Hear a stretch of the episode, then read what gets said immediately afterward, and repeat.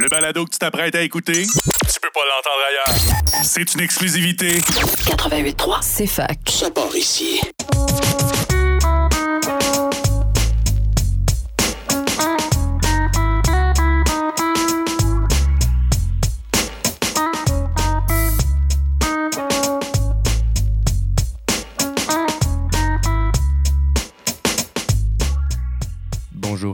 Tous, bienvenue à ce sixième épisode de l'envers du décor. Cette semaine, je m'entretenais avec euh, quelqu'un qui peut être considéré comme euh, l'un des meilleurs athlètes du verre et or, Alexandre Marchand. C'est un ancien d'athlétisme qui euh, d'ailleurs fait partie des quatre conquêtes consécutives du champion canadien en athlétisme de 1997 à 2000. Bref, je vous laisse avec la suite de l'épisode. Bonne écoute.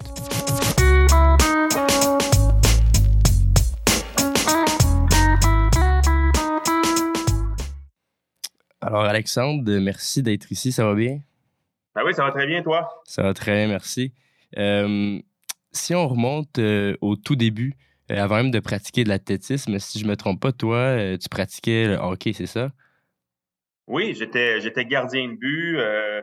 comme, comme tout bon jeune Québécois, on, on faisait plusieurs sports et le hockey chez nous, dans la région de Trois-Rivières, était, était assez populaire. Alors, j'étais euh, j'étais gardien de but jusqu'au niveau euh, midget, midget 3A, euh, jusqu'à temps que j'ai eu à prendre une décision. Est-ce que je m'en allais euh, euh, vers le hockey ou est-ce que je performais quand même bien ou bien vers l'athlétisme? Et puis, c'est vraiment l'athlétisme qui a pris le dessus en 1993 environ. Mhm.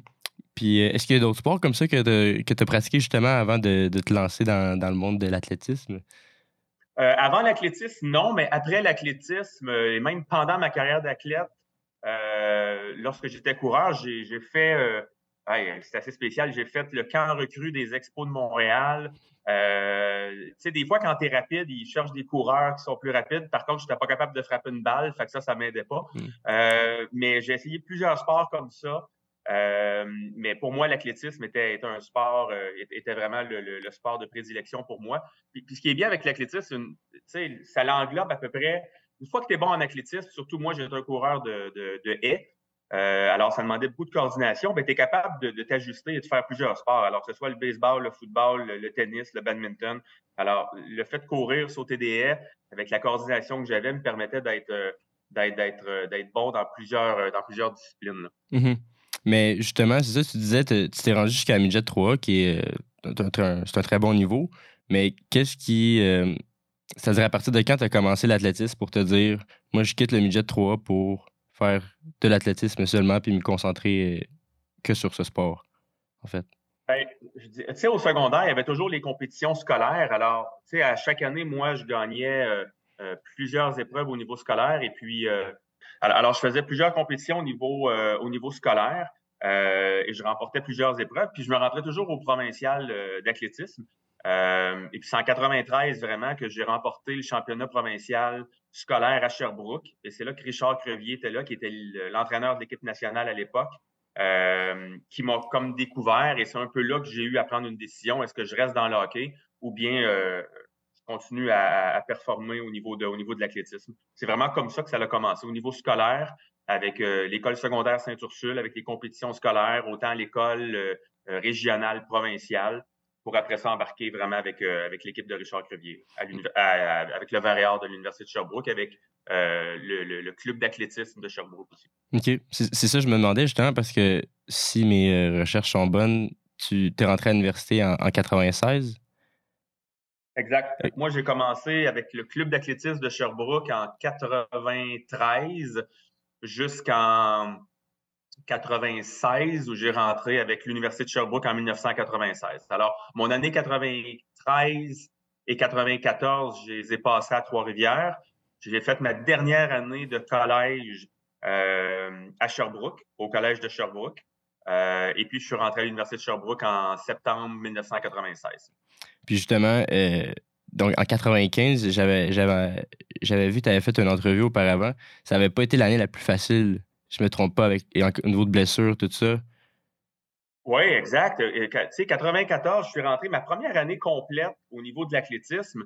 euh, c'était ma dernière année juvénile. Alors, tu fais deux années juvéniles, deux années juniors, après ça, tu tombes au niveau senior. Fait que ma dernière année juvénile, j'avais, je vais dire, tout fracassé, cinq médailles au championnat canadien, dont une médaille d'or aux 400 mètres haies. Alors, tu sais, mon année 94, ma première année réelle en athlétisme, euh, avait été euh, exceptionnel. Fait pour moi, je m'étais dit, ah, j'ai vraiment fait le bon, le bon choix.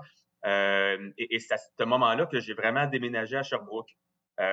déménager à Sherbrooke amène bien sûr des entraîneurs, des massothérapeutes, des physios, mais aussi un entraînement qui est différent. Tu commences à faire de la musculation, tu as des coachs tout le temps, tu fais de la piste presque à tous les jours. Et, la charge d'entraînement, mon corps n'avait jamais pris ça vraiment une année complète d'entraînement encadré au niveau de l'athlétisme. Et c'est là que mon corps n'a pas suivi. Fait qu'en 95, euh, une année euh, remplie de blessures, qui était ma première année junior. C'est là qu'il y, a eu plusieurs doutes qui sont, euh, qui sont rentrés en fonction de, cette année-là. Mais tout le monde alentour me disait, écoute, c'est normal, c'est ta première année, tu vas voir, c'est un step back for, for a few steps forward. Puis c'est vraiment ça qui est arrivé. Après ça, je suis rentré en, en, 96 euh, à ma dernière année junior. Et puis c'est là que j'ai été euh, champion canadien junior et puis que j'ai fait les championnats du monde junior où j'ai terminé sixième au monde. Alors, c'était vraiment un, step back euh, en 95, mais qui m'a permis vraiment d'être le tremplin pour ma carrière des années futures en athlétisme. Mm-hmm. Puis tu l'as dit, c'est ça, tu es rentré en 96 donc, mais à l'époque, l'Université de Sherbrooke n'avait pas ses, nombreux titres au championnat canadien euh, et tout. Donc, euh, est-ce que tu dirais que c'est vraiment, euh, d'ailleurs, Richard Crevier qui a fait en sorte que tu as choisi le Or pour poursuivre ton parcours d'athlète? Ah, ben définitivement. Moi, si c'était pas de Richard Crevier, jamais j'aurais été à, l'Université de Sherbrooke. C'était la seule raison pour laquelle je déménageais à Sherbrooke, c'est à cause de Richard Crevier qui était mon entraîneur. Et par la bande, euh, Richard était aussi l'entraîneur du Verrier de l'Université de Sherbrooke. Alors, c'est pour cette raison-là que je me suis joint à, l'Université de Sherbrooke. Si ça n'avait pas été de Richard, jamais j'aurais euh, jamais j'aurais déménagé euh, dans la belle ville de Sherbrooke. Mm-hmm. Puis pour ceux qui, ne le savent pas, en, 1997, c'est vraiment, si on peut dire, une, dynastie qui, s'est entamée. Peux-tu me parler de, ces. En fait, ce qui s'est passé, c'est que vous avez remporté quatre championnats euh, canadiens consécutifs. Peux-tu me parler de, ton expérience au sein de cette euh, glorieuse période? Oui, ben, dans, l'histoire de dans l'histoire universitaire euh, québécoise, c'était jamais arrivé qu'une université québécoise remporte un titre dans un sport majeur au niveau au niveau canadien. Euh, alors, l'année 95, j'étais pas encore à l'université, mais avait quand même été 95 et 96 avaient quand même été des, quand même des bonnes années pour euh, pour l'université de Sherbrooke, mais il, manquait quelques éléments pour venir euh, euh pour, venir compétitionner puis vraiment devenir une, équipe qui pouvait aspirer aux plus grands honneurs au niveau au niveau canadien. Ce qui est arrivé en 97, c'est vraiment les, derniers éléments des années 95, 96 euh, qui est encore avec euh, qui est encore avec l'équipe euh, du Verréal, puis des, des, recrues comme moi qui sont arrivés dans l'équipe. ça a comme fait un mix, on va dire presque parfait. Je pense qu'on s'attendait pas de gagner le, championnat canadien, mais on savait qu'on avait probablement on avait des chances de finir dans le top 3. Mais d'avoir gagné en 97, c'était vraiment la, une grande surprise. Mais on avait, des éléments, autant des, des, des vétérans puis des recrues euh, qui ont fait en sorte qu'on a eu une équipe qui était, euh, euh, un, tissé serré, puis qui, est qui ont été en mesure de livrer des, des performances extraordinaires lors des, des championnats canadiens. Puis, puis, puis là-dessus, là, des fois, on dit c'est l'importance des vétérans. moi, je suis arrivé en 97. Mon, mon surnom a toujours été le flow. J'ai toujours été le, plus jeune dans, toutes les équipes dans lesquelles j'ai été. Mais des gars comme Michel Genelaye, comme Stéphane Belfort, Jean-Charles Côté, John Etienne, euh, c'est des gens qui étaient là avant moi puis qui m'ont comme pris sous leur aile euh, les vétérans du Vert et Or. Et puis ce qui a fait en sorte que par après, même si ces vétérans-là quittaient à cause qu'ils avaient fait leurs trois ans, leurs quatre ans, leurs cinq ans d'université avec le Vert et Or, ben, ben, cette, cette masse critique-là nous est restée pendant les quatre, euh, les quatre années qui a fait en sorte qu'on ait été champion canadien euh, quatre années consécutives de 97 à 2000. Mm-hmm. Puis justement, j'ai parlé euh, cette saison avec Marc-André Roy, qui, est qui, fait partie de, de l'équipe d'entraîneurs de l'athlétisme ici au Var Puis ce qu'il me disait, c'est que il y a beaucoup d'épreuves individuelles, mais l'athlétisme, c'est beaucoup un sport d'équipe. justement, à, quoi ressemblait la dynamique au sein du groupe? Est-ce qu'il y avait une synergie? à quoi ça ressemblait? Ben, énorme synergie. À, la base, l'athlétisme, soyons bien honnêtes, l'athlétisme est un sport individuel où ce que tu dois performer individuellement et, tu dois gagner tes compétitions de façon individuelle. Par après, tu as toujours le concept d'équipe, il y a des relais. Alors, nous, on était extrêmement forts à l'Université de Sherbrooke aux 4 fois 200 mètres et aux 4 fois 400 mètres. Euh, et, ça, c'était vraiment la première partie d'équipe qui nous, euh, qui, nous, qui nous mettait ensemble. Mais, mais le plus gros point d'équipe qu'on avait, c'est qu'on était une gang extrêmement tissée serrée. Tu sais, euh, on, moi, j'étais colocataire. On avait un appartement, moi et Stéphane Belfort, qui était un des vétérans de l'équipe. Euh, on, était ensemble euh, pratiquement euh, sept jours sur sept à, s'entraîner ensemble, que ce soit en musculation, sur la piste, en piscine, et, même on voyageait ensemble. Alors, il y avait des camps d'entraînement qu'on faisait l'été pour, vraiment se mettre en forme pour la saison estivale, puis on revenait ensemble tout en septembre. Alors, vraiment, c'est une grande famille. Puis même, je dirais, le dernier titre date de, de 2000, fait que ça fait 23 ans de ça et on, se parle encore de façon, euh, de façon régulière. On se voit encore. Euh, qu'on a gardé contact. C'est, des relations qui datent de plus de 25 ans, qui est un esprit de famille. On, a réussi à faire des choses extraordinaires qui n'avaient jamais été faites dans l'histoire du Québec. Un, de remporter un titre pour, une, pour un sport majeur, mais, mais quatre titres consécutifs canadiens, ça n'a jamais été vu, euh, même encore aujourd'hui, dans n'importe quel sport au niveau québécois.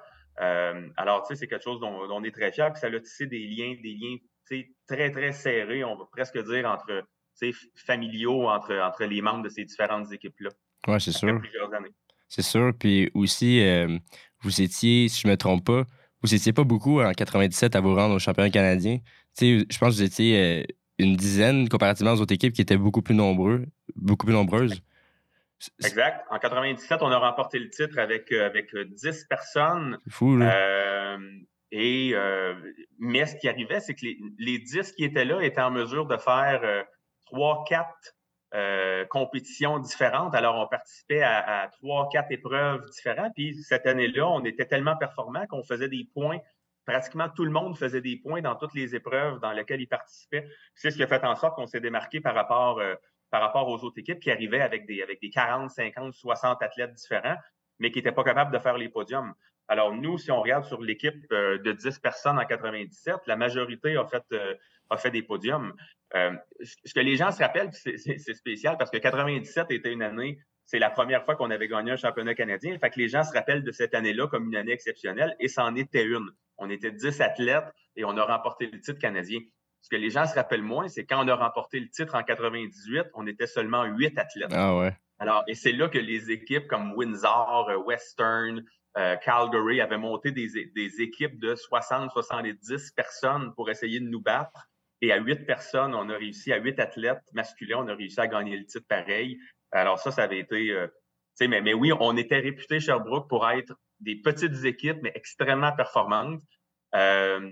Et par après, ce qui est arrivé, c'est qu'ils ont changé un peu les règles du championnat canadien parce qu'ils trouvaient qu'on performait trop avec peu d'athlètes. Fait qu'ils ont changé les règles en 99. Puis c'est ce qu'on a fait, c'est qu'on est venu se greffer avec des équipes de, demi-fond puis des équipes de, de, sauteurs et de lanceurs. Alors, ça a fait en sorte qu'on a pu rivaliser pour remporter les titres aussi en 99 et en 2000 en ayant de beaucoup plus grosses équipes parce que c'est comme ça que, la, que Bref, je suis pas convaincu que la Fédération canadienne appréciait qu'une équipe québécoise euh, dominait autant avec peu de avec peu d'athlètes. Fait qu'ils ont changé les règles, mais ça s'est contre eux parce qu'on a, on a créé une, une, dynastie en remportant 99 et 2000 aussi en, euh, en se greffant avec d'autres, d'autres disciplines en athlétisme pour être en, pour compétitionner avec plus d'athlètes finalement. Mais c'est-à-dire la réglementation qu'ils ont implantée, c'est qu'il fallait avoir un, nombre euh, minimal d'athlètes? Non, non, c'est qu'il donnait plus, il donnait plus de points. Fait que même si tu finissais, mettons, euh, avant, tu devais finir euh, dans les six premiers. Je pense qu'en 99 et 2000, ils ont extensionné ça aux huit premiers ou aux dix premiers pour faire des points. Alors, tu sais, le, fameux nivellement par le bas, là, hmm. c'est ça. Voilà. Fait que même si tu finis dixième, tu as un point au championnat canadien. À l'époque, c'était pas ça, c'était les six premiers. Alors, alors, il y a eu une plus grande. On, on récompensait plus de monde. Alors, ce que ça faisait, c'est que des équipes comme nous autres qui étaient plus petites étaient, étaient pénalisées par rapport à ça. mais on a trouvé un moyen de s'ajuster en 99 et en 2000 pour gagner deux autres titres de plus. Puis justement, on parlait de Richard Crevier. quel rôle as-tu joué dans, pendant toutes ces années-là au sein de l'équipe? Ah, ben écoute, Richard, c'était le, c'était le coach en chef. Alors, tu sais, c'est le, le, ciment qui faisait en sorte que tout fonctionnait. Euh, tu sais, mais un, d'aller chercher les bons éléments, d'aller faire du recrutement pour, euh, pour amener les meilleurs éléments possibles euh, à l'Université de Sherbrooke pour qu'on soit une équipe qui était performante et qui aspirait aux grands honneurs à toutes les années. mais aussi un grand, un grand motivateur, quelqu'un qui est en mesure de venir chercher le meilleur de ses athlètes au bon moment. par, par, des, par des speeches bien sentis avant des championnats canadiens, par euh, s'assurer que l'équipe est bien montée, s'assurer que les entraînements sont bien faits pour arriver vraiment au, bon moment, pour vraiment bien performer à ce moment-là. Richard était euh, pour plusieurs d'entre nous, un, père. On était avec Richard euh, huit mois par année, à tous les jours. Alors, Richard était une, en anglais, c'est father figure, mais c'est une, figure parentale très présente pour plusieurs des athlètes autant, masculin que féminin qui a, entraîné au cours de sa carrière. Puis est-ce que cette, euh, justement cette figure paternelle-là, j'imagine que ce n'est pas, le cas avec tous les entraîneurs que, l'on a, mais est-ce que c'est, un lien qui, se fait euh, primordial si on veut justement atteindre des, des choses comme vous les avez faites? Ou c'est-à-dire comment est-ce que tu, tu, vois la relation avec euh, cet entraîneur-ci? Est-ce que c'est la, relation à avoir avec un entraîneur? Ah, écoute, c'est dur à dire. pour, pour moi, la relation avec Richard a toujours super bien été. C'est une relation de, de, communication. Euh, que, on ne s'est jamais chicané, Richard et moi. On a toujours vu les choses d'un œil, d'un œil similaire, ce qui faisait qu'on performait. Euh, je pense que chaque athlète est, chaque athlète est différent.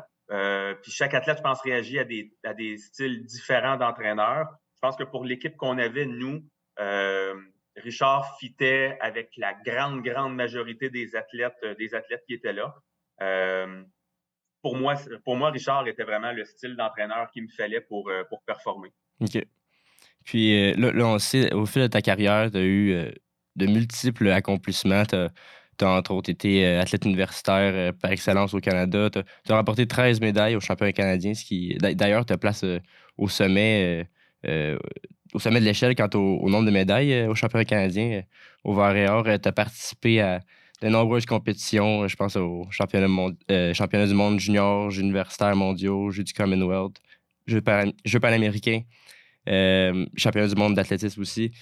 bref, lorsque tu en es venu à accrocher tes souliers, est-ce que c'est quelque chose qui se fait difficilement après une telle carrière?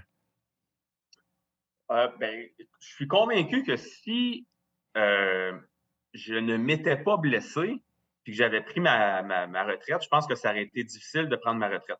Euh, ce qui est arrivé dans mon cas, c'est juste avant les Jeux olympiques de 2000. Euh, je me suis blessé au, genou gauche, alors déchirure d'un muscle de la jambe gauche. J'ai fait un, mauvais mouvement sur une, sur une haie dans une compétition à Prague en Tchécoslovaquie. Puis ça a mis fin à mes, mes espoirs d'aller aux Olympiques en 2000. Euh, puis à cette époque-là, euh, je venais de faire la, la, la, la, finale septième au championnat du monde universitaire en 99. J'avais fait les championnats du monde. On était qualifiés déjà pour les Jeux olympiques. Euh, je me blesse au mois de juin. Ça met fin à ma carrière, euh, euh pas à ma carrière, mais à ma saison 2000. Euh, et, puis, c'est comme un, six mois de réhabilitation. Je reviens en, en, en 2021. Et, et c'est dur quand tu es quand tu es champion canadien, quand tu es sur l'équipe nationale, quand tu fais des finales dans des compétitions internationales, quand tu gagnes des grands prix euh, européens, de revenir puis d'avoir de, la difficulté à, faire un top 8 ou faire une finale au championnat canadien parce qu'il faut que tu te il faut que tu te remettes en forme, mais aussi ton, tu t'es déchiré quelque chose dans le genou. Et moi, je faisais des haies, alors c'était vraiment pas évident de revenir. Euh, alors, ce qui est arrivé, c'est vraiment aux alentours de 2000, 2001, quelques compétitions. J'ai fait une finale au championnat canadien. Euh, C'était les Jeux de la francophonie. Mais en, 2000, en 2002, c'est là vraiment que j'ai accroché mes, euh, crampons parce que je, voyais difficilement comment j'aurais pu revenir au même niveau international dans lequel j'étais avant ma blessure. alors, je pense que ça a mis comme un baume sur ma, sur ma retraite. C'était pas une retraite après une carrière en disant j'aurais pu faire ça de plus. C'est vraiment une retraite qui m'a un peu été imposée à cause de mon corps. Euh, je dirais un, peu moins pire. Le fait que j'ai aussi un, bac de l'Université de Sherbrooke, que, j'ai déjà des études, me mettait quand même en très bonne position pour, partir ma carrière, euh, professionnelle. Alors, tu sais, oui, c'est un moment qui est plate, mais le mien a été un peu imposé à cause d'une blessure, un peu hors de mon contrôle. Fait que c'est plus difficile de, euh, d'être nostalgique par rapport à ça. Mm-hmm. C'est un concours de circonstances. Puis justement, cette, cette blessure-là, est-ce que ça t'est arrivé euh, par la suite de dire, euh, penser qu'est-ce qui aurait pu arriver si tu t'étais pas blessé ou? Avec des si dans la vie, là, tu vas pas bien, loin. Là. non, tu sais, est-ce que j'aurais fait les Jeux olympiques de 2000? est-ce que j'aurais probablement fait un autre cycle olympique jusqu'en 2004?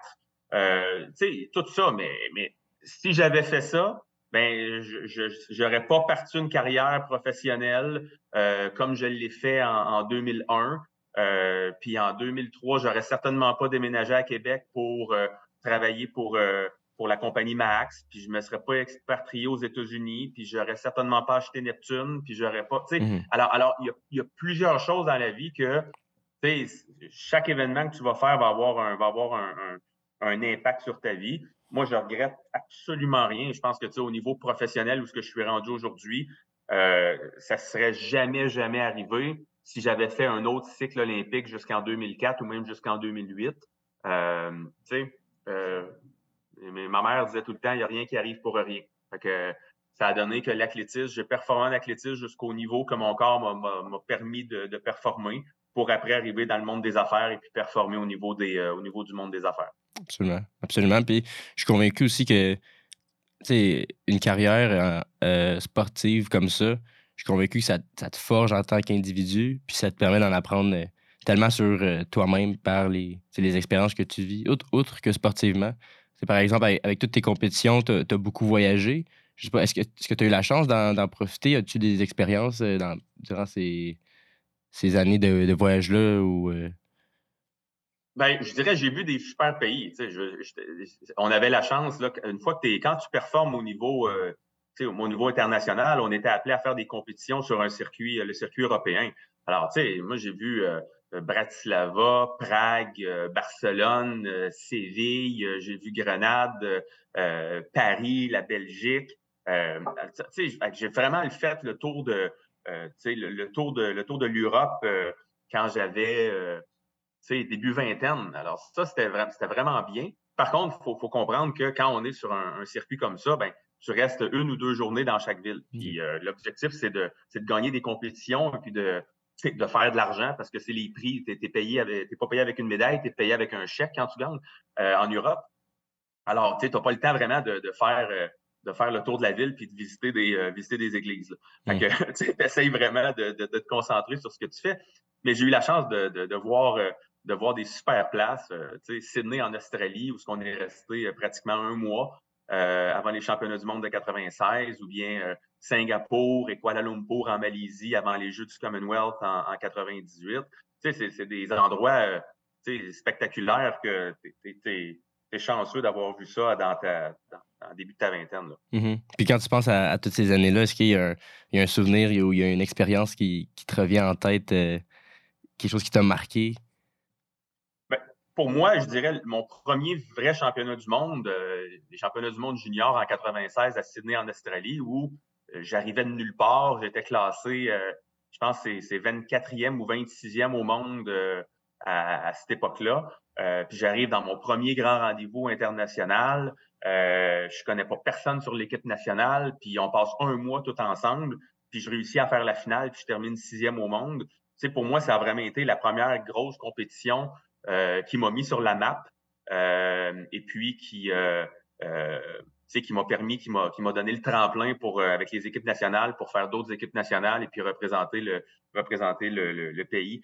Fait que, je dirais ma première grosse compétition internationale, championnat du monde junior, qui était à Sydney en Australie. Il faut quand même, mm-hmm. c'était quand même le fun d'aller là. là. C'était pas comme si c'était à, plus près, plus près de la maison. Alors c'était vraiment un dépaysement complet pour moi, c'est une des plus belles expériences que j'ai eues dans ma, dans ma carrière. C'est sûr, c'est sûr. Puis justement, après cette carrière-là, tu as, été intronisé au, hall de la renommée du Verre et Or.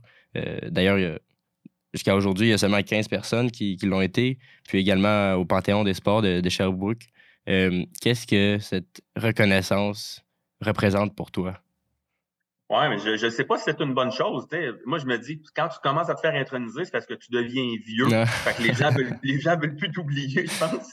Euh, non, mais blague à part, c'était un super bonheur. En, je crois que c'était en, en 2017, je crois, avec le verre de l'Université de Sherbrooke, euh, mon intronisation. Alors, c'est sûr que c'était un, un, super passage euh, à l'Université de Sherbrooke et de faire parmi, partie des des intronisés de, l'université au niveau, au niveau sportif. C'est une, une, super belle marque euh, d'affection.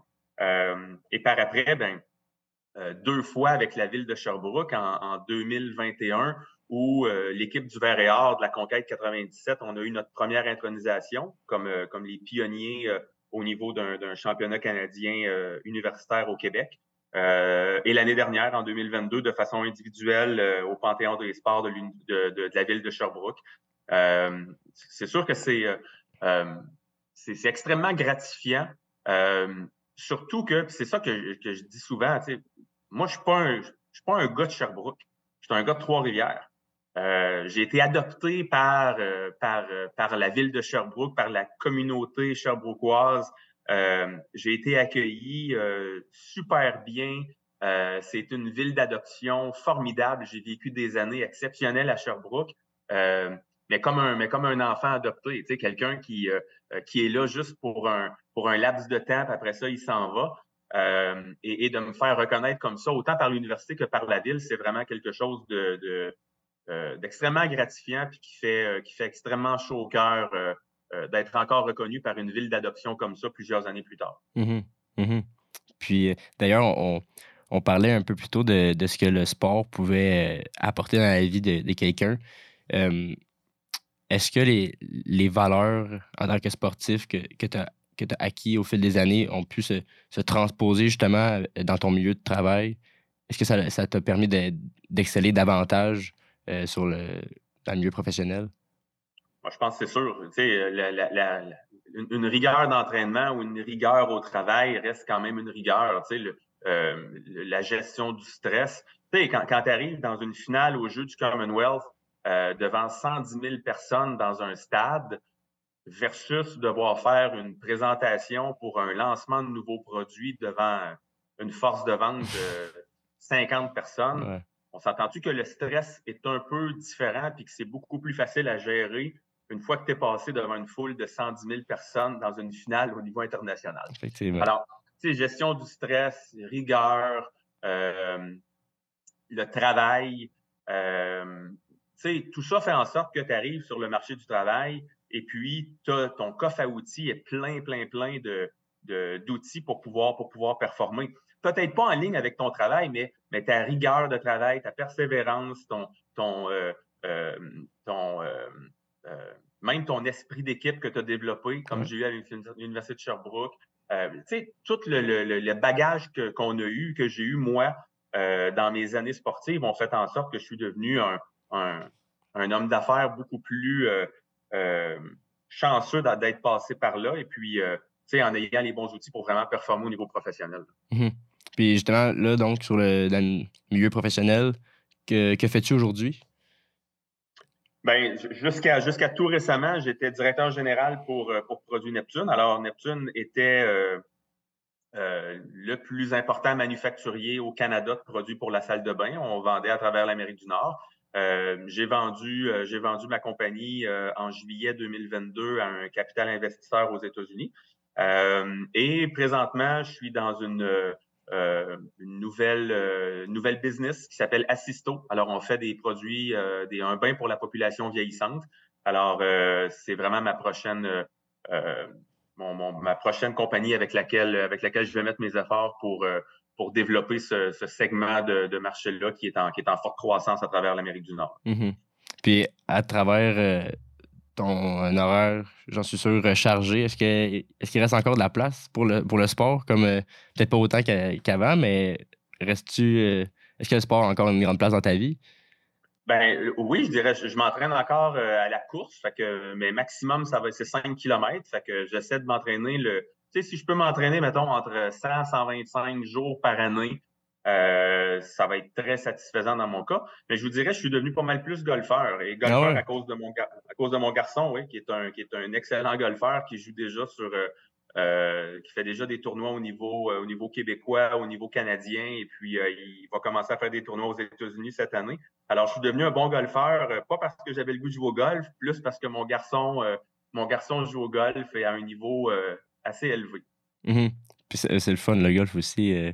Mais. euh, mais Ben, ça, permet, ça permet, à, ça permet à, à de passer euh, 4, 5, 6 heures par jour avec, euh, avec son garçon. Fait que Ouais. ça, c'est vraiment le sport le plus, euh, le plus le fun pour un, pour un père de pouvoir jouer avec son fils. Effectivement. Puis aussi, euh, le, le fait, exactement, tu l'as dit, 4-5 heures, c'est une partie, c'est long, mais ça te permet aussi de, je sais pas, quelque chose qui, quand je suis sur un terrain de golf, mettons, je me sens plus, t'es calme, ben, ça dépend de comment tu joues, là, mais euh, je veux dire, euh, il y a un certain euh, climat de, je sais pas, je, je me sens plus zen, mais bref. Euh, Non, mais c'est vrai, non, mais c'est vrai, d'être à l'extérieur, euh, euh, tu sais, puis puis- je dirais, le, le golf peut être un sport extrêmement frustrant. Là, Mhm. une, une journée, tu peux être euh, top of the world, puis tu peux jouer une super ronde, puis le lendemain, tu peux jouer 12 coups de plus. Euh, c'est, très, euh, euh, c'est, c'est pas fair le golf. Tu sais, tu peux pas. Mettons, je, je vais partir pour un 5 km, je le sais que je vais courir euh, des temps qui vont être similaires, même si je cours pour les 30 prochains jours, le temps va être. Tu sais, il n'y aurait pas Ouais. de variation de, de 8 minutes pour un 5 km. Tu arrives au golf, tu sais, ça, ça peut arriver que je vais jouer euh, je vais jouer la normale une journée, puis je vais jouer plus vite le lendemain sur le même terrain. Puis, puis c'est comme ça, c'est très ingrat comme sport. Mais tu es dehors, tu es dans la nature. Moi, j'ai la chance de jouer avec, euh, avec mon gars ça l'amène un, ça l'amène une super belle relation euh, père-fils. Euh, pour moi, c'est vraiment le plus beau sport que, que mon garçon pouvait faire euh, et dans lequel je pouvais contribuer avec lui. C'est- un, sport aussi très mental. mais je sais pas d'ailleurs, dans l'athlétisme, est-ce qu'il y a un. J'imagine qu'il y a un gros côté aussi qui se fait. qui, qui est mental. Est-ce que vous. Est-ce que au fil de ta carrière, tu travaillais, mettons, avec des psychologues sportifs peut-être ou des gens pour t'aider là-dessus ou? Ben, j'ai tout le temps dit, moi, vraiment, le, le- au, au niveau du, euh, au niveau du sport, là, tout le monde s'entraîne, euh, tout le monde s'entraîne pratiquement de la même façon. La majorité des gens vont faire les heures d'entraînement, vont faire la musculation, vont faire la piste, vont, vont, vont vraiment s'entraîner pour être prêts pour la grande compétition. J'ai tout le temps dit, moi, qu'il y avait euh, 5 dans- 5 de physique, 95% de mental. Et, et c'est sensiblement la même chose, euh, la même chose au golf. La, la, la shot, tu sais comment la faire. Après ça, c'est vraiment d'arrêter d'y penser, puis de la faire, puis de, tu sais, c'est vraiment dans la tête que ça se passe. À l'époque, si on se ramène dans les années 90, tu sais, des psychologues sportifs, des choses comme ça, c'est pas vraiment quelque Mm. chose qui existait puis qui était vraiment en vogue. Euh, C'était vraiment plus le, le travail euh, d'un Richard Crevier et même d'un Jacques Petit, euh, qui était qui était aussi qui était proche de proche de l'équipe du, du de l'Université de Sherbrooke, mais aussi des autres athlètes. Tu sais, moi, je me rappelle des euh, des championnats canadiens ou un, ou un Jean-Charles Côté, qui, que ça faisait des années qu'il était là, euh, était le, le, le, le motivateur en chef de l'équipe et pouvait te replacer dans le doute assez rapidement. Euh, tu sais, fait chacun avait ses rôles à jouer. et, mais, mais le côté psychologue sportif n'existait pas à l'époque et je suis pas sûr que ça aurait si bien fonctionné, si, si- bien fonctionné avec moi euh, à l'époque. Tu sais, c'est, c'est, j'étais plus un, un loner, quelqu'un qui avait besoin de, tu sais, en vite, vite, là, tu sais, deux, trois claques à gueule rapides pour me replacer, là, puis ça, sais, je, je retombais, je retombais droite. Fait que, chacun son style, euh, je dirais, au niveau de, au niveau de la psychologie sportive. là. Ouais, ouais. Mais euh, je trouve que c'est bien de voir un, un ancien euh, du Varior et de, de l'UDS euh, réussir comme tu le fais. Euh, Alexandre, euh, merci, euh, merci pour ton temps. J'ai j'ai bien aimé discuter avec toi. Ben, merci, c'était super agréable. Euh, écoute, je vais, je vais m'assurer, comme tu me dis, c'est ton sixième, ton sixième podcast. J'ai pas eu la chance d'écouter les autres, mais je vais, euh, je vais, je vais certainement aller, euh, aller écouter ça euh, dans mes temps libres euh, entre euh, quelques rondes de golf avec mon garçon. Parfait, merci beaucoup, c'est gentil. Salut. Super, merci à toi.